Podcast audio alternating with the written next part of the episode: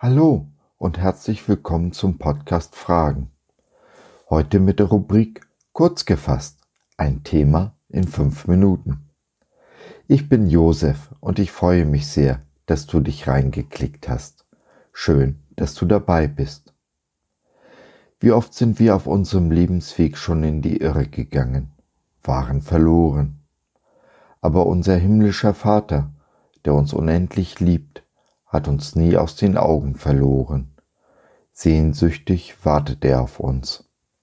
Lasst uns nach Hause gehen. Jetzt.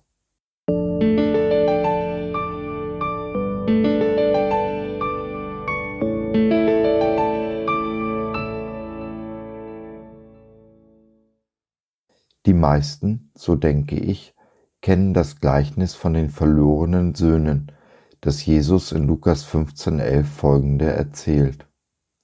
Ich weiß, das Gleichnis heißt in vielen Bibelübersetzungen vom verlorenen Sohn, Einzahl.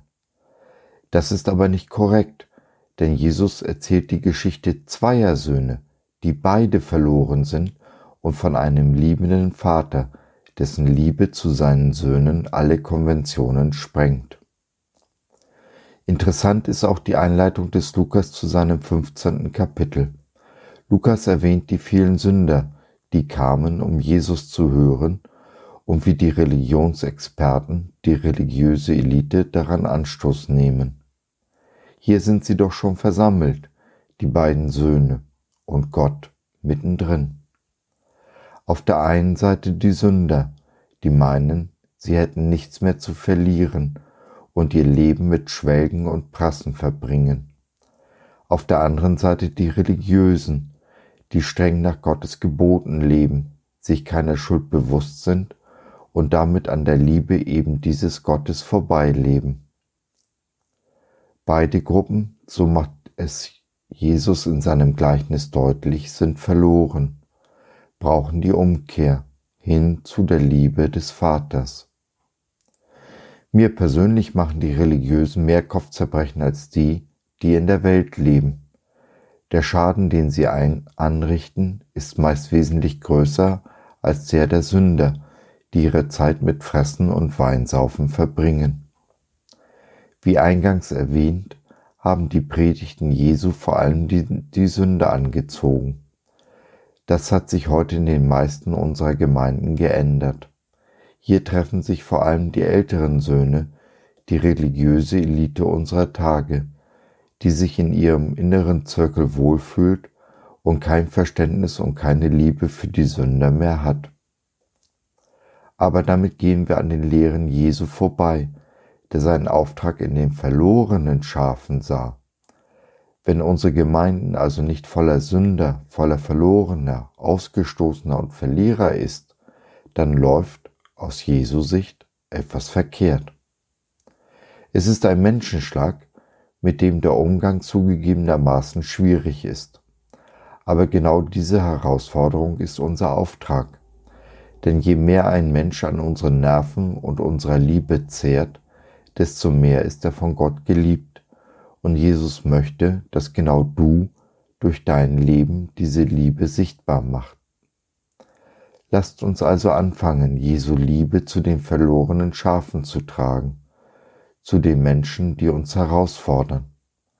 Lasst uns jeden Menschen annehmen, wie er ist, ihn einfach sein zu lassen und ihn da abholen, wo er steht. Das bedingt, dass wir zuerst einfach nur zuhören, bevor wir anfangen zu reden oder gar die Evangeliumskeule herausholen. Das Recht, in das Leben eines anderen Menschen zu sprechen, muss ich mir nämlich erst verdienen. Durch Zuhören, Verständnis und Mitgefühl. Erst wenn sich unser Gegenüber so von uns angenommen fühlt, ist er auch bereit, sich zu öffnen und seinerseits uns zuzuhören. Denn das ist das Evangelium, die Freudenbotschaft. Ja, du darfst so sein, wie du bist. Und nein, Du musst nicht so bleiben, wie du bist. Du bist schon von Gott angenommen und geliebt. Lasst uns also die Liebe Jesu zu den verlorenen Söhnen und Töchtern unseres himmlischen Vaters tragen und die Welt damit ein klein wenig besser hinterlassen, als wir sie vorgefunden haben. So, das war's für heute. Ich hoffe, du hattest Freude und konntest etwas mitnehmen. Wenn du noch Fragen hast oder mit uns in Kontakt treten möchtest, dann besuche doch unseren Blog fragen.biz. Biz, B-I-Z, steht für Bibel im Zentrum. Wir glauben, dass die Bibel, Gottes Wort, absolut wahr und irrtumslos ist. Gott hat uns lieb und möchte, dass unser Leben gelingt. Dazu gibt er uns in seinem Wort Orientierung und Wegweisung für ein Leben in Fülle, genauso wie Jesus es in Johannes 10.10 10 versprochen hat. Was meinst du dazu? Lass von dir hören. Wir würden uns sehr freuen. Bis dahin, dein Josef.